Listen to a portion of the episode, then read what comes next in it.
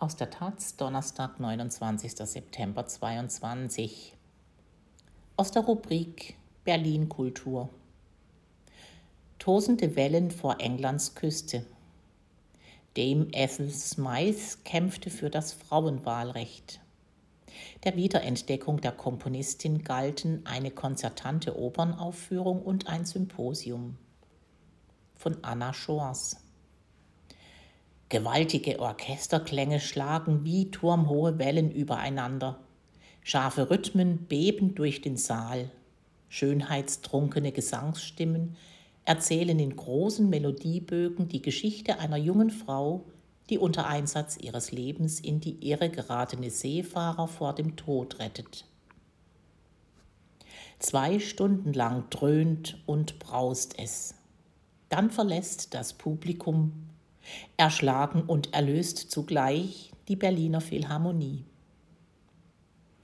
Urheberin dieses Spektakels, das am Sonntag in der Philharmonie lief, ist die Komponistin Ethel Smythe 1858 bis 1944, deren Persönlichkeit mindestens so brachial und kompromisslos war wie ihre Musik.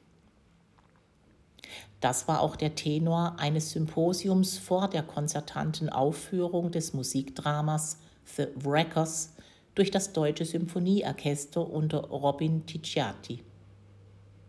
Gemeinsam mit dem Staatlichen Institut für Musikforschung informierten Vertreterinnen aus der Musik- und Genderforschung über Leben und Werk der erst kürzlich wiederentdeckten Komponistin. Dame Ethel Smythe hatte sich gegen Ende des frauenfeindlichen 19. Jahrhunderts als Opernkomponistin einen Namen gemacht. Schon als junges Mädchen hatte sie ihren gut betuchten Eltern durch einen radikalen Hungerstreik ein Kompositionsstudium in der Musikstadt Leipzig abgetrotzt. Mit Herrenkrawatte und grünem Jägerhut tauchte sie dort auf den Abendgesellschaften der bürgerlichen Elite auf und suchte Anschluss an die kulturellen Größen ihrer Zeit. Unter ihnen befand sich auch Johannes Brahms, damals der unangefochtene Superstar der deutschen Musikwelt. Ihre Bemühungen, den Altmeister für ihre Erstlingswerke zu begeistern, blieben erfolglos. Trotz dieser frühen Entmutigungen blieb ihr Ehrgeiz ungebrochen, wie die Wiener Musikwissenschaftlerin Angelika Silberbauer in ihrem Vortrag deutlich machte. Smythe wollte als englische Nationalkomponistin in die Geschichte eingehen und wählte deshalb die Küste Cornwalls als Schauplatz für The Wreckers. Nebenbei streute sie ein paar Melodien bekannter altenglischer Volkslieder ein.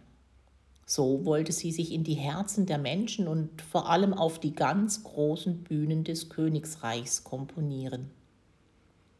Ihr musikalischer Stil bedient sich großzügig aus dem Werkzeugkasten der Spätromantik und schafft mit Wagnerschen Leitmotiven, farbenreicher Orchestrierung und experimentellen Harmonien kühne Klänge von wilder Schönheit.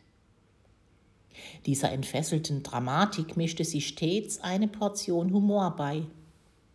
In der komischen Oper The Boatswain's Maid schlägt eine heiratsmüde Witwe einen geldgierigen Verehrer mit dem Revolver in die Flucht. In der Partitur dazu entdeckte die Musikwissenschaftlerin Cornelia Bartsch ein Motiv aus Beethovens berühmter Schicksalssymphonie.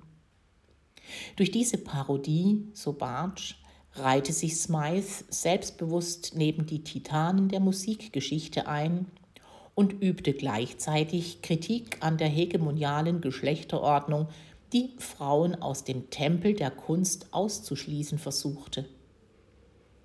Aus Protest gegen dieses patriarchale Gatekeeping schloss sich Smythe der Suffragettenbewegung an, die sich in England für das Frauenwahlrecht stark machte.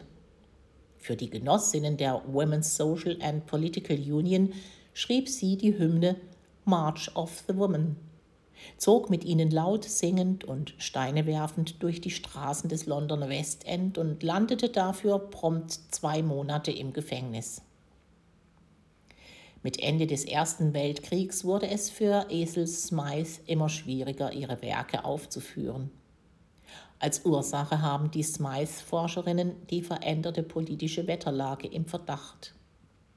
In ihrer künstlerischen Heimat Deutschland machten Smythe anti-englische Ressentiments das Leben schwer. Und in England hatte man längst den Komponisten Edward Elgar zum nationalen Aushängeschild gemacht. Neben ihm gab es keinen Platz für jemanden, der politisch kontrovers und eben eine Frau war. Glücklicherweise erlebt Esel Smythes Werk seit einigen Jahren eine Renaissance. 2020 produzierte das New Yorker Experimental Orchestra eine Aufnahme ihrer symphonischen Kantate The Prison und gewann dafür 2021 einen Grammy. 2022 brachte das Opernfestival Glyndebourne Smythe The Records erstmals wieder zur Aufführung. Als Queen Elizabeth in Windsor Castle zur letzten Ruhe gebettet wurde, erklang dazu unter anderem eines von Ethel Smythes Orgelwerken O Traurigkeit, O Herzeleid.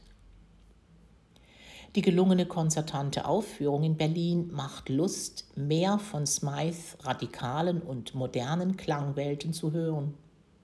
Die Teilnehmer der abschließenden Podiumsdiskussion des Symposiums gaben jedoch die in Sachen Komponistinnen desaströse Quellenlage zu bedenken. Notenmaterial ist schwer zu bekommen, für sorgfältig aufbereitete Gesamtausgaben fehlen oft die Fördermittel.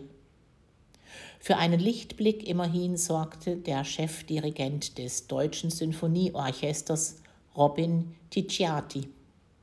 Zukünftig werde sein Orchester in jedem Programm mindestens ein Werk einer Frau spielen. Die konzertante Aufführung von The Wreckers wird am 9.10. um 21.05 Uhr im Deutschlandfunk übertragen.